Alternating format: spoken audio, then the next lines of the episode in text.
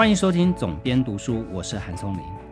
今天要介绍一本书，是在讲刻板印象这件事。刻板印象呢，英文叫做 stereotype。那这个词呢，其实我是看很多美国的脱口秀的 special 啊专辑，我们会呃看到在美国非常多的串流平台，不管是 Apple TV。Amazon 或者是 Netflix 上面，他们都帮非常多的脱口秀演员制作专辑啊。那这些专辑呢，都呃得到很高的点击率。那这些专辑也代表，其实美国是一个非常奇特的文化，就是说它有一些议题是非常禁忌的，在呃主流价值上面是不能谈的。譬如说像种族歧视，譬如说像性别歧视啊，这些事情是不能谈的。或者是说像希特勒大屠杀这样是必谈的，但是呢，脱口秀只要谈这一类的题目哦，就是会大卖，然后非常多人就非常开心的去看脱脱口秀演员去怎么样去讲这些种族歧视的笑话啊。那我非常喜欢的一位脱口秀演员叫做 Russell Peters，那他是一个印度裔的加拿大人。他的父母亲都是从印度移民到加拿大的，那他专门呢就是开印度刻板印象的玩笑。如果曾经有留学经验，你如果曾经跟印度做过同学，印度人做过同学的话，你就会发现说啊，印度人都很小气呀，或者是说啊，印度人都数学都很厉害，你都会有这种刻板印象。但是呢，Russell Peters 就专门开这样的刻板印象啊。那同样的例子不只是印度裔。其实每一个族裔都有，包含韩国裔啊，包含我自己比较最近比较看了比较喜欢的是一个一位菲律宾裔的，叫做 Joe Coy。那 Joe Coy 呢，他是菲律宾的妈妈跟美国爸爸，哦，他是 Half。那他是由菲律宾的妈妈抚养长大的，他就专门开菲律宾裔的玩笑。那我们台湾呢，可能菲律宾人呃菲律宾的这个。比较多一点吧，应该全世界菲律宾都是呃打工，到靠着到国外打工汇钱回到菲律宾去养活这个国家哦，很大的收入来源是靠这个，所以呢，菲律宾裔的美国人在美国做很多有一些固定的工作，譬如说像医护护士这样的角色，所以他就。呃，在节目里面就开了非常多这样玩笑，譬如说他小时候，他的亲戚都叫他去做护士，然后他的亲戚里面有非常多，不管男的女的，也都是做护士这样工作哈。那除了这两位男性的脱口秀演员，还女性也是哦，譬如说，呃，前几年一夕之间被 Netflix 捧起来爆红的一位叫做黄爱丽。那黄爱丽呢，她是中国跟越南的混血。那他也是在脱口秀圈，原本都是默默无名的。他原本是要做学者的一个研究者，结果因为太喜欢呃脱口相声，所以他就他就默默的讲。那讲了十年以后，被 Netflix 拍了一个 special，然后因为这个 special，所以大红，一夕之间爆红啊。他在讲说，现代的这个亚裔的妈妈在怀孕的时候，在职场、在人生的一些甘苦哦。那因为他照例啊，他挺着一个大肚子，然后在台上就讲很多呃黄色笑话，所以那个形象之反差哦，就让人觉得非常之有趣，所以他就爆红。那我要讲这些脱口秀演员呢，其实是带出今天这本书要谈的所谓的刻板印象。刻板印象，你有没有发现？就是说，我们通常认为刻板印象是一个负面的用词，但是在这些脱口秀演员的身上，他们恰恰是用这个负面用词。你想，他们是在美国是属于少数族裔，对吧？那少数族裔本来是一个比较，譬如说，在脱口秀圈有非常多的黑人的脱口秀，他们最早也是去开他们自己种族的玩笑，但是。就我一个外国人来看，我觉得黑人的呃脱口秀多多少少还有一点说要为自己呃权益发声这样的一个态度哦。但其他的少数族裔呢，仿佛就少了这么一点包袱，所以他们开起玩笑的时候就更加百无禁忌哦。那。当然他创造了更好笑的效果以及更大的商业价值。这就可以刚刚好带到今天的这本书要讲的，就是说，我们通常会觉得我们与生俱来的一些事情是我们先天上的劣势，那这些劣势呢，可能造成我们呃要迈向成功的时候，呃，在职场或在人生上面的一些阻碍。但实际上真的是这样吗？实际上，因为这些天生而产生的劣势。真的就对你造成了，你就因为这个原因而无法达到成功的目的吗？其实不是的啊。那今天这本书呢，叫做《隐性优势》啊。那他这本书里面就是在讲说，作者他是一位亚裔，严格来讲呢，他是妈妈是台湾人啊，所以呢，他呃本身在美国是属于亚裔的身份。他现在是哈佛大学的教授。那这本书就在讲他的研究内容，以及他从出生以来在环境里面一直碰到一些呃先天上的限制，让你没有享受到一个平等的对待。但你如何用这样的劣势去变成，把它变成你最大的优势？哈，那这本书呢，我非常推荐大家呃买来看，我觉得非常浅显易懂。而且，如果你深入下去读，一定可以找到自己可以呃引用、可以放到你的职场跟放到你的工作的地方。一段音乐过后，就开始介绍今天这本《隐性优势》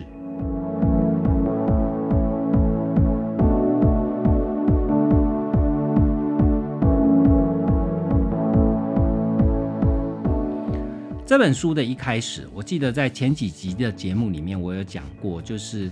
他曾经跟同事去拜访特斯拉的 CEO Elon Musk 的一个过程啊，一个小故事。那这个我就不再赘述了，大家有兴趣可以去听前几集的节目哦。他一开始讲到一件事让我很有感，他说人生重要的不是只有好牌在手，而是把一手烂牌打到好。这个我在我的工作历来的工作里面都有类似这样的经验哈。就是实际上你在职场啊，不可能所有东西全部的资源，你想要的东西全部都在手，然后再去打那一场牌局，这是不可能的哈。你没有可能等到万事俱全，只欠东风的时候才上牌桌。所以通常你上牌桌都是会有一些限制的。在这本书的后面也有讲到说，到底限制带给你的是动力，还是它只是个限制啊？那我觉得在后面的时候我会介绍，但是他在书的一开始的部分，他是以我刚刚前面讲的 stereotype 好所谓的刻板印象来做开始。他这边举到一个非常简单的数字，他说，呃，在美国很多人潜意识里面相信个子高的人比较聪明，也是比较好的领导者，甚至觉得他们的人生会比较更成功。但事实上呢？总人口数里面哦，只有百分之十五的人身高是超过一百八十公分的。美国却有百分之五十八的执行长是超过这个身高的，远高过人口的平均数哦。一般人之中，只有百分之四的人身高是超过一百八十八公分，但是却有将近百分之三十三的执行长，他是身高是超过这样的高度的。也就是说。绝大多数的人认为，呃，正面哦，所谓的外貌的第一印象还是非常重要的事情嘛。可能你一个公司在选择一个执行长，你会考虑的不是他的主要他的能力的问题，你可能还需要考虑到他是不是站出去可以代表一家公司，他是不是讨喜的，他是不是能够代表一家公司的门面这样的问题啊。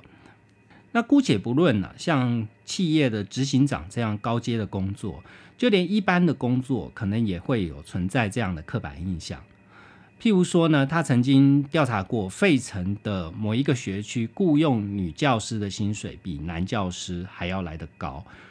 那女教师的教学经验在求职上面也有比较大的加分效果。男教师在面试的时候会被问到说：“这个工作要应付孩子，你怎么会想要做呢？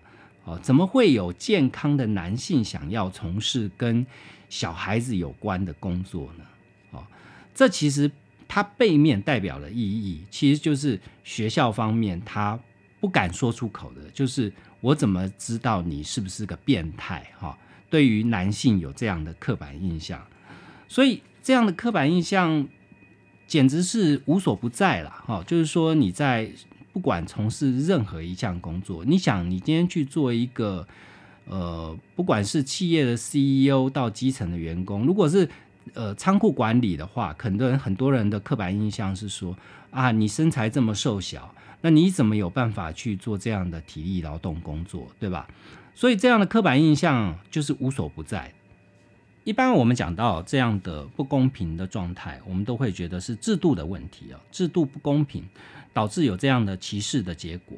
但实际上呢，这样的制度公不公平，大家都说要去。把制度做改变，但实际上能够改变吗？其实不容易的哈。为什么？这就是所谓的攻击主义。大多数人其实还是信奉所谓的攻击主义哈。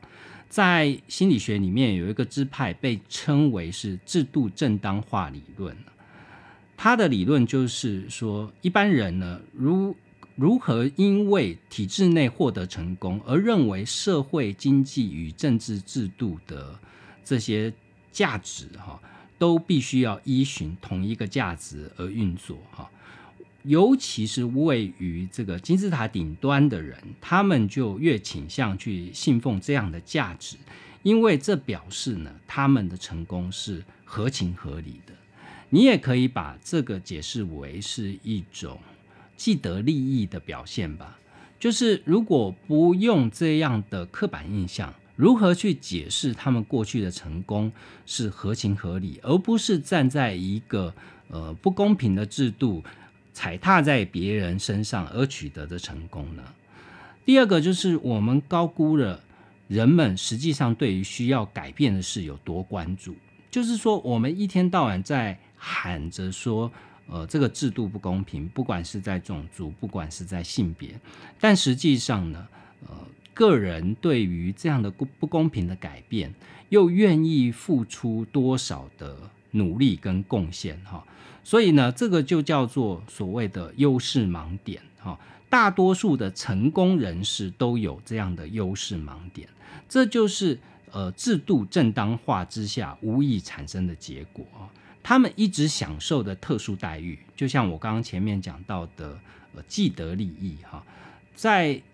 这些特殊待遇里面，对于这些人是很正常的。那对于一般人来讲，他们会觉得这很扭曲。但是对于这个可以左右制度、可以对制度去奉做出贡献的人，他们并不觉得这个制度有什么问题啊。从而这样的制度就很难被推翻哈。更进一步观察。就算是你对于这个所谓的歧视，你对于刻板印象没有一个主观的认定，但你的潜意识可能还是让你在无意中默默的这样做哈。书里面就提到说，不管 NBA 在 NBA 的球员跟教练之间哈，他们如果是由在同一个种族的教练指导下，都会有较多上场的时间。那这个其实无形中就代表，就是说，可能教练的目的也是为了求胜，对吧？他也不见得是说，呃，我是黑人教练，你是白人球员，我你即便你有能力，我不让你上场，那对于我教练的这个 credit 其实一点帮助都没有的。但是他可能在潜意识里面，他还是指派了，譬如说他是黑人教练，所以他指派了黑人球员上场，哈。所以这就可以代表说，这样的制度要去裂解它，要去让它变得更公平，是一件极其困难的事。但是因为它就是一个很难被改变的事，所以你就放弃了嘛？其实作者正好是要去颠覆这样的刻板印象。作者就提到哈，他童年的时候，他记得他是在九岁的时候，他在比赛哈，因为他们在小学的时候。有要提出所谓的资优生的一个方案，那他就跟学校提出包含阅读跟写作这方面的一个资优生的培训计划。结果呢，他的方案被打回票，呃，学校方面给他一个很低的成绩。为什么呢？因为学校方面认为说，英文不是你的母语，所以呢，呃，你可能不是那么适合去参加这方面的资优计划。你可能比较适合参加，譬如说理科方面的自优计划。那这就是一个非常传统的刻板印象了。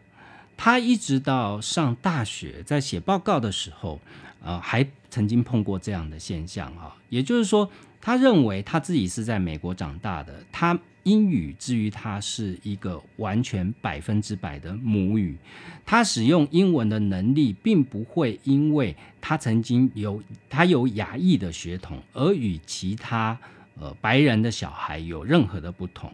但是呢，他的老师们一样是会给他因为他的出身而给他比较低的成绩，或者是拒绝他进入某一些专案里面哈。那他提他想到的方法是什么？他觉得就是你必须要是去引导别人对你的看法，而不是让呃刻板印象啊，就是永远定义你。他说呢，我们应该要让自己的苦劳将我们带向成功哦。就是说这些刻板印象呢，常常就我们在职场里面也常常会碰到，因为这些刻板印象让你可能工作的很辛苦哈，你可能觉得我就是。不太会讲话，我就是不太会争取，我就是不会跟长官去讲说我曾经做过哪些事。但是呢，呃，好像像我这样苦干实干的人，呃，老板都看不到。然后会讲话的同事就会升官升很快哈。所以这样的刻板印象呢，就会对大多数的人都造成在职场上面的适应，在职场上工作的表现上面的问题。为什么会产生这样的结果呢？其实，在他书里面讲，他说，其实是因为你没有办法掌握你的基本特色，哈，为自己、为团队或为你的组织创造优势。这个道理其实非常简单，只有两个要素，就是你能创造价值，你提升原本预期的表现的成果，另外，第二个就是别人也认为你创造了价值，这看起来非常合理，对吧？但是我们一般人在看这两两个元素的时候，我们都是把它拆开来看的。所以呢，当你在创造价值、你提升原本预期的这个成效的时候，就是你做事很努力，你做事做到死，但是呢，别人也许不认为你创造了价值。所以作者提出的第一观第一个观念呢，就是你必须要用一个连接的方式把这两件事连接起来，就是你创造了价值，你创造了成果，而且别人相信你创造了价值，别人也相信你提升了成果啊。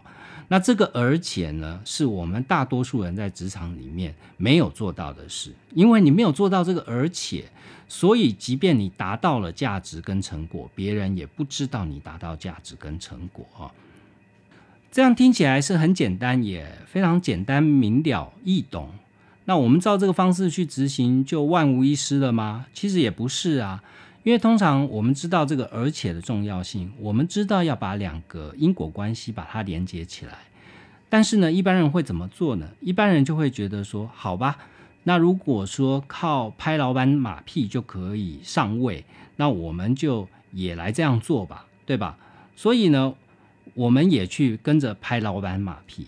但是你这样做，别人也这样做，大家都这样做，哈，那你的优势在哪里呢？你有没有办法拍马屁，把拍马屁变成一本专业呢？变成属于你自己的优势呢？我相信，如果你天生不是太适合做这件事情的人，你原本就不是，你只是因为你想要让别人看见而去做这件事，你一定也做的不会太好哈。那这样反而对自己造成的是一种伤害，而不是一种助力了。所以呢，我们大家作者提出一个观念，我觉得很重要，就是我们大家通常就是很执迷在什么？我们要全力以赴。现在所谓的成功学的主流价值，都在告诉我们说，要努力追求一个境界，就是我们擅长某一件事，我们就要把它做到滴水穿石啊！这全世界都在为你鼓掌哈。其实这个背面，这样的想法背面，其实我们只是怕自己。很平庸而已，好。那这个作者其实他讲这件事，其实让我呃有有开启我某一些想法，对于人生的努力这件事情，开启了某一些想法。因为大家在受教育的过程都是一样的，听到的资讯都是告诉你要努力，对吧？努力是成功唯一的路径，但是实际上努力不是成功唯一的路径。聪明或者是有效率的做法，可能才是成功比较稳当的路径。哈，那这里面呢，他举一个非常我我个人觉得非常有趣的例子啊，是一个加油站的例子。这家加油站呢叫做 Buckets，那 Buckets 并不是一个非常大规模连锁的加油站，它在美国南方的三个州，呃，是以德州起家的哈，扩展到阿拉巴马州啊、路易斯安那州，它呃并不是非常大的加油站连锁，但是呢，它其实就是围绕在一个核心业务，让它变成一个美国加油站行业里面的一个标杆哈。他说，他原本因为他是在纽约长大嘛，所以他原本也不知道这个加油站。但是呢，因为她嫁给一个意大利裔的先生，可能他们家庭是在德州长大的，所以呢，她的婆婆就告诉她说：“你们到德州旅行的时候，一定要记得去看 Buckets 这样这这个加油站哈。”所以他们在旅行的时候就去逛了这个加油站。他就发现说，这个加油站实在是非常特别哦。它最特别的是什么？它有非常大以及非常干净、非常明亮、非常舒适的厕所。好，那另外第二个优势是什么？第二个优势就是它有提供呃非常干净以及非常简便的冰块的取得啊。在美国的南方，尤其像德州，天气是非常之炎热，所以你可以免费的在 Buckets 取得呃无限制的冰块，你可以用你的冷冻槽、你的这个冰冰桶哈去装免费的冰块，所以这两点呢，就让 Buckets 在美国南方的加油站的市场打下一片天。那他去逛 Buckets 这家加油站的时候，他就发现说，这家加油站其实跟其他加油站不一样哦。除了呃非常大的厕所，除了非常干净之外，它还有它自营的商店哦。那这些商店里面卖的东西也跟其他加油站那个阴阴暗暗的，然后都是制式的商品是不太一样的。它里面呢，呃，有非常多以德州为主题的纪念商品。每一个都做得非常精巧，而且都是会让你想拍照放在 Instagram 上面的。另外呢，它还有非常多它自有品牌的零食，像是牛肉干呐、焦糖爆米花这些东西。它本身呢，它的商场呢，就是一个像 supermarket 一样的地方，可以在上面逛上几个小时都不觉得厌烦啊。所以呢，在这样的加油站，你不觉得你去那边只是为了加油了？你去那边是为了去逛这样的一个特色卖场，而顺便去加油的。反正你要加油，反正你需要休息，反正你需要上厕所，你就用这样的时间拉长休息的时间，去把它当做一个你必逛的景点。这反映在 Buckets 的业绩。也是非常的不一样，跟其他的加油站，它有百分之六十的业绩是来自于加油，但是有高达百分之四成的业绩是来自于他们在他们所呃跟着加油站所布建的便利商店这样的卖场，呃。他们的这个自有品牌的商品，他们这些获利来源哦，那因为自有品牌的商品，它的利润是比较高的嘛，所以他们的利润是高过于其他的美国的其他的加油站行业了，所以呢，他就得到非常多好评哈，包含他成为美国最佳盥洗室，所有 Buckets 的顾顾客都夸张的称赞说。Buckets 就像成人的游乐园嘛，那一个品牌能够达到这样的一个殊荣哦，它就自然跟其他的，因为你知道加油站是一个大家刻板印象里面是一个劣势的行业啊，它就是一个你赚取固定利润的行业，但是 Buckets 围绕在它的重心，它只做两件事，它把呃厕所不干净这件事，它的劣势，就大家对于加油站行业的刻板印象，厕所不干净，阴阴暗暗，卖的东西没有特色，又非常的廉价，这样的刻板印象把它扭转了哈，所以他就专心只做这件事，呃，让他在行业里面变成标杆哈。作者说，当我们看 Buckys 这个案例，他就好像超级英雄里面的蝙蝠侠。如果呢，你常看漫威的这个电影啊，或者这些超级英雄的漫画，蝙蝠侠之于所有的超级英雄，其实他，我不晓得大家怎么觉得，我自己觉得他是一个比较弱的角色，对吧？你并不像我们前面讲到社会价值要求我们做到的。哦，可以在某一个领域滴水穿石这样的实力，你把它放到超级英雄的领域来看，它就像呃蜘蛛人，对吧？或者是或者是钢铁人，对吧？他们都有一些引以为傲的哦，天生或者是后天让他比一般的超级英雄更强大的力量。呃，譬如说像超人，哈，可以。举起一个星球这样的力量，但是蝙蝠侠有什么呢？蝙蝠侠才智过人，没错，他有正义感，没错，他也有财力，没错。但是你说他有什么东西是像其他超级英雄特别特别厉害呢？其实并没有啊。但你没有，并不代表你无法成为超级英雄，对吧？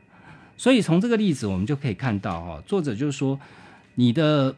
你今天要成为一个超级英雄，重点是你要让别人知道你的优势是什么。你要如何去放大你自己的优势，并不代表说你没有超人的天生神力，你没有蜘蛛人的飞天遁地，你就无法成为超级英雄哈。那我觉得这个例子，包含 Buckys 的例子，都是给我们很大的启发。这个启发是什么呢？就是所谓的巴菲特能力圈哈。这个巴菲特能力圈的意思，他举了一个 IBM 公司的创办人叫做 Tom Watson，他曾经说过，他说我不是天才，我只是在几个点上面很聪明，不过我会把自己放在那几个点附近，啊，就是所谓的能力圈。那为什么叫做巴菲特能力圈呢？就是。呃，巴菲特的得力助手叫做查理蒙格，他曾经点出，就是要找出自己的天赋所长。如果你参加别人擅长而你不擅长的比赛，你就注定要输。哈，我们一般人在人生赛局里面，我们通常看的就是，我们通常都忽视掉设定战场的重要性，设定问题的重要性。不管是你创业啊，不管是你职场，你今天你要做一件事，你往往你不是在根据你自己的优势来设定战场，你往往是最常碰到的就是呃赚多少钱，对吧？薪水好不好，或者是你创业能不能赚到钱，这个往往是你设定战场最主要优先考量。但实际上呢？当你在做这样的设定战场的时候，往往你的战场很多时候就设定错误了。你不是根据你来设定，而是根据别人来设定。所以在传统价值上面，我们看到很多企业成功的定义，通常都是觉得他们大，他们做的很大，所以他们的商业模式是值得我们效法的啊。譬如说像苹果啊，像 Google 啊，或者是像马云。他们的模式，我们看到了，我们就觉得哦，有为者亦若是，对吧？我们也来做一个。但实际上，很多人没有去思考到，就是他们当初做某一件事，也不是因为后面这个结果变成大，他们才做的哈。当初做的这一件事，可能就是他们优势之所在，并不是为了变大而存在。哈，那书里面举到一个案例，我觉得是特别值得。起码对我自己是很有感觉，可能现在很多年轻人不见得会非常熟悉他，就是维珍航空的老板 Bill Branson。那我自己呢，曾经看过 Bill Branson 的自传，所以我对这个企业家从二十几年前就呃保持着好奇。就是说，你可以这样想哦，Bill Branson 就是呃，Elon Musk 的 beta 版吧，或者是说 Elon Musk 就是 Bill Branson 的二点零版啊。在三十年前，在二十年前，Bill Branson 就是现在的 Elon Musk。那 Bill Branson 呢？其实当初他创办维珍航空，呃，这个故事，呃，当初 Bill Branson 也不是为了要做一家庞大的航空公司，所以才创办了一家航空公司哦。他说，当初他要在办航空公司的时候，其实他是有一个他自己的体验。他本来呢是要搭乘某一家航班到英属维京群岛。那当然啦，这是很多呃企业设立避税，因为避税的原因去设立公司的地方。当初呢，他的航班被取消了，他为了去到那边，因为可能是生意上的需求，所以呢，他做了一件事，就是他去订私人飞机。那订私人飞机的时候，他就他意识到说，可能也有其他人像我一样。赶着要去维京群岛，呃，航班被取消了。那我何不，反正我要包下这架飞机嘛？因为私人飞机公司问他说：“你有几个人？”他说：“我只有一个人啊。”所以呢，他就想到说：“那何不呢？我就来募集跟我一样要去维京群岛的客人，让大家来 share 这架飞机哈。”所以呢，他就用。向每个人收取三十九美元这样的这个这个价格，然后来大家可以来好。那结果呢？他因为很多人看到说，哎，这么便宜就可以搭私人飞机呀，所以呢就开始用竞价的方式。最后，布兰森还因为这一趟私人飞机的包机行程还赚到钱，这就开启了他。真正创办一家航空公司的动力。那事实上，维京航空也不是一开始就买了一大堆飞机，要去做一家很大型的航空公司。他只做一条航线，就是他买了一架波音七四七的飞机，往返伦敦的盖洛威机场跟纽泽西的纽华克机场。他只做这一条航线。那为什么要这样做呢？因为 Bill Branson 他做一家航空公司的这个初期，他是想要测试他自己办的航空公司有没有这个能力，就是改变一般航空公司提供给消费者的飞行体验哈。那在这那个年代，其实嗯，长途飞行其实是辛苦的啦，因为空间不是很大，而且又没有又没有现在这么多影视娱乐的设备哈，所以呢，他就在这个。他的飞机上面做了一些改变，他就把飞机上去呃改装了一些像是气氛灯啊。大家如果有坐过维珍航空，就会知道哈，它的呃机舱就好像夜店风格，尤其是它的商务舱，呃一般的叫 business class，它不叫 business class，它叫 upper class 好，然后它就有像夜店一样的气氛灯的灯。的氛围，那在早期呢，其实航空公司没有提供很多的视听娱乐的服务，所以呢，他就在他当初买下七四七的时候，就把这架飞机的内装要求要做的全部的真皮座椅。好，很多航空公司为了节省成本，都是用布面的座椅，但它不管是呃商务舱跟经济舱，它全部都用皮面的座椅。另外呢，它还有。呃，充分充足的影视娱乐可以提供选择，也就是说，在飞机上加装电视，这现在看起来是基本配备，但在当年其实并不是所有的飞机都有这样的配备哈。事实上啊，刻板印象对我们造成在不管是人生、职场或投资各方面选择的这样的限制哦，是无所不在的。譬如说，作者前面讲到他是台裔的背景。所以他也是常常有机会回来台湾。他每次回来台湾呢，他就回忆到他小时候。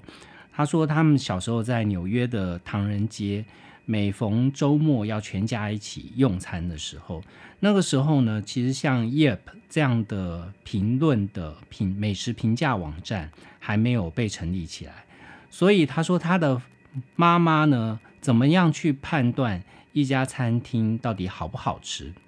他说，大部分中国人都是用呃所谓大排长龙这样的刻板印象来去做选择。那同时有几家店，他说他们家甚至会分成两组人去排队哈，然后到最后去看到底要选择哪一家。那这样的呃这样的刻板印象的教育底下，他回到台湾来，他发现就是鼎泰丰排队是最多人的。那但但是呢，事实上他每次也都觉得说鼎泰丰是一家非常好吃的餐厅了。他前面有讲到他先生是意大利裔嘛，那大家都知道意大利人对于美食是有一种非常独特的追求，所以他先生陪他回台湾的时候，自己去探访一些鼎呃小笼包店，他就说呢，他说他找到一家比鼎泰丰更好吃的小笼包店哦，他没有排队。那这个作者他其实他说他不太不太相信呐，他说他吃了一辈子的鼎泰丰哦，怎么可能会有鼎泰丰比鼎泰丰更好吃的小笼包店呢？结果他跟他先生一去，发现说，哎，的确哦，这家小笼包店是更好吃的，而且并不会排队排的那么长。那老板呢是鼎泰丰的学徒出身，那他因为要做。呃，不是店里面配方的小笼包，所以就没有继续在这个店里面服务啊。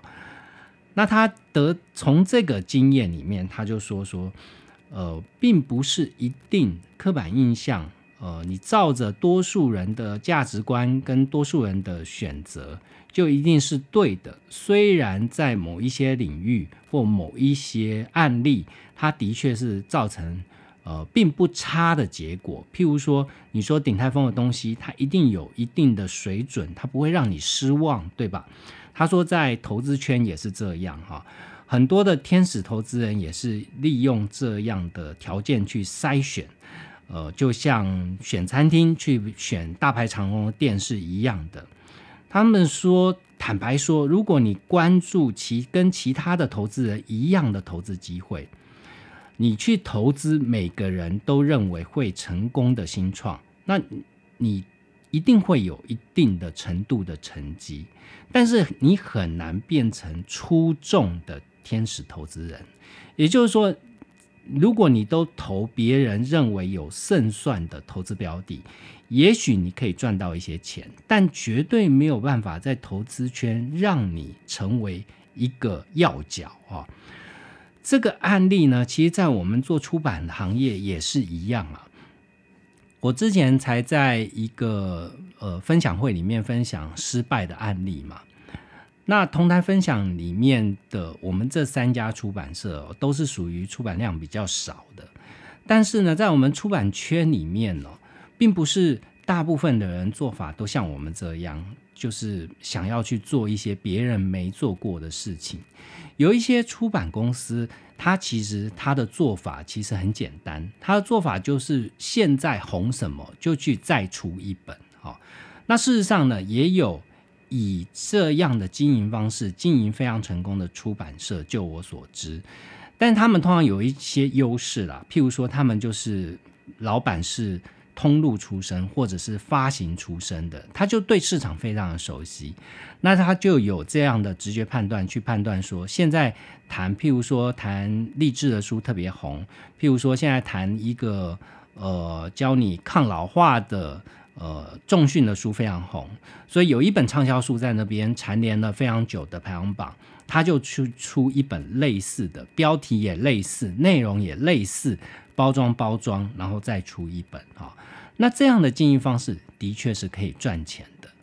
但是呢，我一直认为这种做法不适合我。不适合我的原因是因为我没有这么多力气去做重复的事情。有些人可能会觉得这很好啊，这没什么啊。他的专长可能在打磨，说我跟别人长得很像，所以我。放到市场上去，我可以马上取得一些成绩哈，但我觉得那不是我追求的。简单来讲，就是回到前面的论述，那个不是我的优势圈所在我的优势圈呢，还是去打磨别人没有发现的作者，别人没有发现的趋势，然后我去做一本。那这一本呢，可能可以创造。呃，它的成本并并不高，但是它可以创造相对高的成功。第二个是它可以创造相对高的品牌能见度，让更多的作家，让更多的读者看到这个品牌，以至于更多的作家愿意加盟到我的出版社啊。那这是我的经营模式，但有一些出版社不是的。所以呢，这两者之间差异是什么呢？差异是，呃，做。所谓的畅销书的第二本，哈，我觉得那个概念就有点像什么第二个男朋友，对吧？你要做畅销书第二个，第二个畅销书，你也会有一个还不错的销量啊。譬如说，这本畅销书排蝉联排行榜很久，它卖了十万本，你出一本样子长得差不多的，你可能也可以卖个两万本，那也不错啦，那也是很赚钱啦。但是呢，谁知道你？这个才是重点，就是你不会因为这样的一本书而得到品牌的辨识度跟品牌的知名度啊。那这个是有得有失的，就是我这样的做法会有风险，会有呃产量做不大的问题。但是那样做呢，可能产量可以做大，可能可以赚到钱，但是呢，它的品牌的价值可能就会比较低啊。事实上呢，我觉得不管是经营事业啦，或者是说你做投资也好，最重要的是胜率的掌握，而不是呃你做做了以后你真正赚到多少钱哈。就像前几集节目里面，我邀请到那位投资专家呃施生辉老师，他就提到一个很精辟的一个概念，就是他的所有的投资逻辑，很多人都会笑他说。呃，他的投资方式太过保守，因为他只买零零五零跟零零五六，对吧？那这样的投资方式，你没有办法追求高报酬嘛？但是他的投资逻辑就是，他只求投资让他晚上睡得着觉，哈。那放在我的专业里面呢，或者是说，我觉得呃很多行业都一体适用，就是你的胜率能不能维持在一个。长期且稳定的状态，就是说，我们通常赌中一件事，呃，只要你持续，你大概都会有机会可以赌中一件事。只要你努力啊，只要你愿意做，只要你愿意付出时间，你在一个有一句成语叫“戏棚下待久了”，总会轮到你，对吧？所以你只要撑久了，你都会有机会。但是问题是你经不经得起撑哈？如果你胜率无法维持在一个高峰的状态，也就是说你往往是赚一赔十的状态，那呃很可能你赚了赚了一次还不不够你其他九次赔的。这书里面提到一个案例，我觉得非常有趣啊。他说有一个年轻的新创的投资人，他曾经来找过这位作者，他说他带了一个。呃，非常感觉上非常优雅，也非常有效，也真正解决到问题痛点的一个投资方案，但是他最终没有投资哈。事实上证明这个投资案也没有成啊。那这个这个案子是什么呢？这个案子就是说，我们大多数人出门下雨天是一个很困扰的事情，下雨你都要带着雨伞，对吧？雨伞当你要收起来的时候，是另外一个困扰的来源。就是它会湿嘛，所以我们去商场都会看到那个塑胶袋把你雨伞包起来，提供这样的服务。但是这终究是一个不方便的事情啊。所以呢，就有一个年轻人，他叫 Sam 啊，他就提出来一个方案。他说：“我们现在科技这么进步，我们为什么要还要用传统的物理的伞面来去遮雨雨雨水呢？”为什么不能用气流来解决这个问题啊？所以他就研发了一支很酷的哦，造型就像这个《星际大战》里面的光剑一样。那这一支光剑呢，你把它按钮打开以后，它就制造出一个气流，让气流去呃让这个雨水打到气流以后做弹射哈，所以气那个雨水就不会打到你的身上。那你只要走进室内呢，你只要按一个键，这个气流消失了，那这个雨伞呢，马上就变成一个干爽的状态，你可以收在包包里面啊，收在任何地方，不会对你再造成任何困扰哈。啊，听起来非常酷炫啊！我看了这个商品，我都想要买了啊。但是最后啊，这位作者是没有去投资这样的新创公司哈。我原因是为什么呢？他说呢。他深刻去分析了一下 Sam 的这个 business model。他说这一支雨伞哦，要价大概是一九九美元，大概是两百块美金。也就是说，你必须要花六千块台币去买一把很酷炫的伞。它解决你的问题是携带不便的这个问题。事实上，它也没有完全解决哈。你还是要带了一个有像星际大战一样的光剑这样的一个呃物理的物体嘛，他还是要带在身上的哈。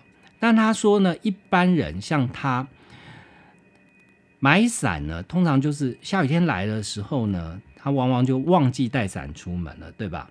天气预报也不一定准嘛，所以呢，他可能就在附近的商店去买一个美国是五点九九美元的这个便宜的伞。那在台湾呢，可能九十九块就可以买到一把啦，三块美金就可以买到一把。那这个伞呢，我们在便利商店看，常常就是很多那种透明伞嘛。那我这边补充一个冷知识哦，大家可能不知道，这个透明伞为什么是谁第一个把这个伞做成透明的？这个做成透明的原因是什么？可能很多人认为是省钱，对吧？但其实不是的哈。透明伞是日本人发明的。那最早呢，它是为了去解决一个问题，就是冬天日本的呃北方有非常多的地方是有豪雪，所谓豪雪就是下雪的量非常大。那人在路面上走，当下雪的时候，如果你是撑的是呃一般的不透明的伞，你在走路，尤其风大的时候，你是顶着风，那前面的路你是看不清楚的，所以就有。呃，发明家就把这个伞面把它变成透明的，用透明的塑胶布来做。那这样在走路的时候，你就可以很清楚的看到前方的道路哈。这是一个非常聪明、非常小的发明，但它解决了大多数人的痛点。回到这个星际大战雨伞、光剑雨伞，它没有办法解决的痛点是什么？一般人我们对雨伞可能就是丢掉了也不觉得心疼。哦，一把九十九块便利商店买的伞，我忘了就忘了，我放在哪里也就放着。我出门呢，不见得是一定要准备一把雨伞的。但是如果你买了一支六千块的雨伞呢，你就会很怕它丢掉哈。所以到后来呢，这个新创案到后来是失败的，因为这个创办人 Sam 他发现没有人，没有太多人愿意买这个看起来非常酷炫的光剑雨伞啊。但是后来呢，其实 Sam 从这个创业案例里面也学到了教训跟经验。他说后来 Sam 又跟他联络，他说他准备转型做其他的投资。那事实上呢，Sam 开始经营其他的一些生意，又成为非常成功的投资了。譬如说，他专做一些呃母婴用品，像是婴儿的背带、婴儿的推车。呃，婴儿的自行车这类的商品，哦，它的商品设计呢，全部都是强调防紫外线、风风，最重要是防雨的功能，这也是跟它的优势。它原本设计就是防雨的商品嘛，这也跟它的优势紧紧做结合。它在很短的时间里面，公司的年营收就超过了两百万美元。这位作者呢，他因为有创投的背景哈，他本身曾经在金融行业、创投业服务过，所以呢，他有非常丰富的这个创投业的案例哈。他里面提到刚刚讲那个光剑雨伞的故事哦，事实上他就提出说，呃，事实上在现在很多大企业都成立所谓的孵化器，去鼓励一些新创的创意。事实上，在创新呃孵化器这样的。案例里面成功的是非常少的，因为他其实忽略到一件事情，就是说真正伟大的公司，我们前面讲那些现在都非常庞大的公司，我们看到它当初诞生的时候都在车库，对吧？为什么这些在车库里面创业的企业特别容易成功呢？大家可能没想过，因为这些创业的人都有非常大的迫切的压力哈，他们害怕现金烧光，要非常努力赶在钱烧完之前要推出新的商品，而且还要跟竞争者比他们更快推出哦。他们必须要马上得到消费者的共鸣。简单来讲呢，这些东西都是创业的限制。也就是说，如果你创业是没有限制的，你是有烧不完的资金，你是有，就算你有绝佳的这个呃商业方案哈，你可能没有那么一点危机感跟迫切感，你就没有办法呃创业成功哈。所以没有限制，也就是说，提供给你足够的资金，提供给你足够的资源，反而变成新创事业的一个障碍。那他在哈佛大学任教的时候，他其实有对于学生呃做一个实验。他说呢，他曾经告诉每一个学生，呃，发给他们每一个学生有装一个信封，信封里面装着五块钱的美金。他说这个是叫做种子资金，哈，他们可以用这五块钱的美金去想他们的创业投资的方案，然后在一个礼拜结束以后。呃，每一个组在跟全班同学分享他们怎么去用这笔钱，跟他们创造了多少的报酬哈。那这里面呢，大部分的人呢，其实大部分人想到说我拿到五块美金，我可以怎么做？我大概都是呃，根据五块美金能够投入的成本去计算我能做什么，对吧？所以呢，大概他说看到的案例不外乎就是去。做洗车啊，譬如说买一些海绵肥皂不用花多少钱，或者是去做个跳蚤市场啊，那可能花不了多少钱，但是可以从呃收一些摊位费，好来去填补那个支出。另外，可能最多人做的是像烘焙啦，去拿来买材料，然后来卖饼干，哦，这个很多。这样这些团队呢，大概都可以赚到一些利润哈，但是。可能也有限啊，可能赚个四五百块美金，哇，这是非常巨大成功。你想，你的本钱只有五块钱美金哈，所以呢，大家的商业模式都差不多，就是洗车、摆摊、卖柠檬汁、卖饼干，哈，大部分人都是这样思考。这其实放在我们现在的商业环境啊，你可以看到坊间有这么多的加盟连锁店，其实都是一样，如出一辙。加盟连锁店卖的是什么？卖的是创业者的呃。这样讲可能有点不公平了，但就是卖一个无痛无门槛的创业途径啊。简单讲是这样，就是说你不需要去研发，你不需要去呃发展出一个你在市场上与众不同的东西，你只需要去复制就可以了。那所以这样的复制呢，代表你跟别人的差异也不大嘛。哦，简单来讲，五块钱的创业资本反倒成为你。创业上面的限制了，所以在作者在哈佛大学这样的一个课程实验里面，他发现哦，完全没有用那五块钱的小组，往往是赚到最多钱的。他这里面呢举到的例子，包含就是说，不用那五块钱去受限于五块钱能买什么东西来创业这样的角度思考，他就有一些案例啊。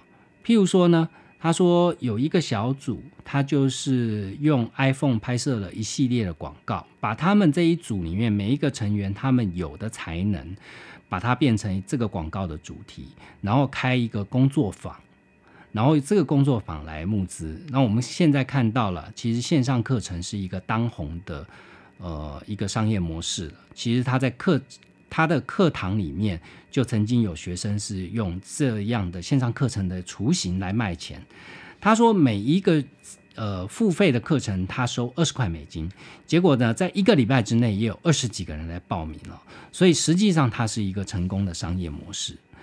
那另外一组呢很绝了，他说校园里面都是脚踏车嘛，那很多呃脚踏车都会碰到说轮胎没气必须要打气的状况。所以他就在校园提供免费打气的服务。但是呢，你可能就是收费一美金，用非常低廉的价钱去解决学生的问题。这些学生呢，当然可以到附近的加油站去打气，也是免费的。但是可能在学校里面就可以把它解决掉，以及这是一个学学校同学好玩的一个实验，他们觉得很有趣，所以大家都愿意付那一块钱美金。后来呢，第二天这这一组同学就干脆取消这一块钱美金，因为他觉得赚同学的钱有点于心过意不去啊，所以他们就改成自由募捐。没想到自由募捐赚到的钱更多，收入是暴增哈。就有一些同学可能觉得说，你解决我的福，你解决我的问题，我就给你五块钱。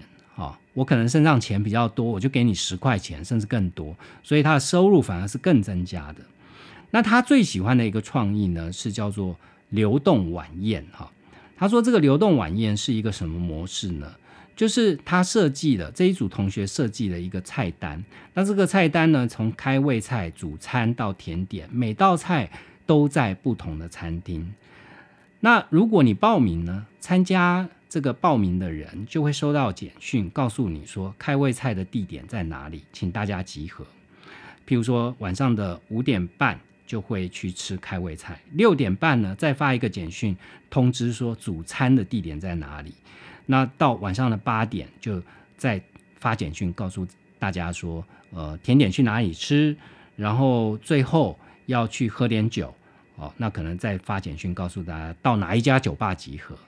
那这样的模式呢，其实是非常有创意哦，因为学生就拿这个比这个只有五块钱嘛，所以他也不能干什么事情，所以他们就去去找餐厅，去找这些酒吧，就跟这些老板谈哦，说我们带客人来啊。那你们是不是可以帮我们安排这样的服务？那报名的人呢，就付一个呃预付的金额，就我这一个整个体验呢，你付多少钱，然后最后扣除掉成本，这就是这一群学生可以赚到的钱哈。他就说这样的这个呃方案其实非常吸引他哦。他这个课程结束以后，这个团队呢？持续的还是要做这个方案，因为他们觉得太有趣了，所以他们就把它决定每个月来办一次。他们正在筹划下一次的这样的流动晚宴。那这个流动晚宴，他说连他自己都报名参加了。所以我觉得我们一般人在创业的时候，通常都有一些既定的盲点了，就是说你可能受限于你投资金额的多寡，你个人能力的范围，哈，你可能。呃，想要设定的投资的创业的项目，你锁定的范围可能都受限于你的一些盲点。譬如说，你可能像前面讲到，你可能想要做的，可能都是看到市场上取得成功的一些项目，从而不管是投资的资本额到呃项目的选择，都产生了一些并不是在你原本就有优势的范围之内。所去进行的项目，当然这样的所谓的失败的比率就会变得很高哦。所以我们常会觉得说，现在呃新创，不论是不是新创啦，在台湾投资呃一家企业能够存活超过五年的比率是不高的。我觉得其实就是你在设定的时候你就设错位置，这是一个很大失败的关键。然后另外就是很多人设错位置了以后，他还呃不甘心。好，譬如说那一天我们在讲呃失败学的这个搞砸之夜的分享的时候，像跟我一起分享早安财经出版社的老板沈云聪，他就讲说，他自己也曾经也犯过这样的错误了，就是不服输的想要凹下去哈。那这个凹下去，往往当你没有设定清楚你的优势范围的时候，你往往就是越凹越错，越赔越多。那当然，你赔到一个极限，你就出场了嘛。另外是啊，在你真正开始你的投资项目之后，呃，更重要的事情啊，除了说你要避免设定方向的错误之外，呃，你在如何经营自己的品牌，塑造自己的品牌的知名度跟能见度？我刚刚以我们出版行业为例啊。就是说，你做一个方向，这个方向有可能是你真的赚到钱，但是你损失掉的是你的品牌知名度。在品牌知名度的操作，作者提出一个非常有趣的案例，他是以廉价航空的两个指标性航空公司为案例啊。大家都如果去过欧洲的话，就知道有一家叫做瑞安航空的廉价航空。那在欧洲的城市跟城市之间，它的飞行的班次是非常的密集的。那我自己有坐过，它是非常小的座位啊。瑞安航空呃廉价到什么程度呢？我记得应该是一千多块台币就可以就可以是伦敦到巴黎这样的。票价非常之低廉哈，那瑞安航空也是第一个曾经试图提出飞机上面用站票这样的提案哈。他们曾经提出说，呃，为了让飞机能够承载更多的乘客，他要让客人是能够用站的方式。可能只有一个小时左右的航程，你就用站的，可以用更低的票价来抢抢夺市占率哈。那瑞安航空另外一个廉价航空的对比呢，就是美国的西南航空哦。西南航空虽然也是廉价航空，但是它给客人的印象是完全不同的。西南航空其实是非常注重服务的航空公司，虽然它只是廉价航空，但是因为我之前看过西南航空的企业传记啊，所以它没有几个特色。第一个，它是采取单一机种，它全部都用波音七三七一个机种，所以它有效的去呃降低它的后勤维护的成本。当然，从航空公司经营来讲，这个有它的缺点，就是说，如果你一个机种挂了。譬如说，像这一次的七三七新款的 MAX，它挂了以后，你整家航空公司都跟着挂哈。不过七三七因为它历史很悠久了，所以最新版的挂了，旧的还是可以飞哈。那我觉得对西南航空的损失并不大。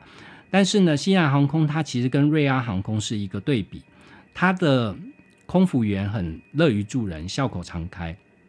另外呢，它的机舱广播也是一大特色，它都是让机长跟乘务员自由发挥 freestyle 的一个即兴演出哦，所以机上的客人这就变成他的一个口碑了，变成他品牌的一个象征了。大家讲到西南航空，就是一个幽默的航空公司，哈，不晓得为什么，就是你会觉得这家航空公司很有人性，哈。那它机上也提供食物啊，大部分的航空。廉价航空其实都呃，食物都是要另外加价的啊。他们在做的事情就是，即便是廉价航空，也要让飞行变成一种愉快的体验，简化登机的过程，免费托运行李哈。那看起来呢，这两家公司没有什么好坏的差别啊，因为从数字上来看，两家公司的规模跟获利其实都是差不多的数字哈。但是，就是因为他们，呃，我们刚刚前面讲到，你的优势，你着重的优势的范围不同。哦，一家是极度的强调 CP 值，极度的去降低成本，去让消费者满足低价的需求；另外一家是我在低价的需求的基本上面去满足你搭乘的体验。这造成两家公司的品牌就给消费者完全不同的印象。那你说？要我选啊，其实每一个经营者都有不同的经营想法，但我自己会觉得西南航空的经营模式比较是一种可长可久的经营模式。为什么？因为低价总是会有人比你想出更低价的方法，但是服务这件事要超越确实很难的。为什么？因为它全部都建立在人身上哈，你要养成一个西南航空这样的企业文化。跟企业的团队去操作这一家公司，它是难的。也就是说，你的竞争者要提供低票价且高水准的服务这件事，他没有个十年八年是做不到这件事的。也就是说，他会为一家企业造成一个。呃，难以攻破的护城河哈。那如果我是一个经营者，我就会选择西南航空这样的经营方式，而不是像瑞安航空这样的经营方式哈。这本书里面呢，介绍关于呃优势，如何把你的劣势变成优势这件事情，他提出了非常多有趣的案例。那我会另外再花时间跟大家介绍这本书后续的一些方法论的内容。希望今天的节目内容对你有帮助，也欢迎在 Apple Podcast 上面帮我留下五星评价。有任何的问题都欢迎跟我联系，我会尽快回复你。那我们下一期节目见。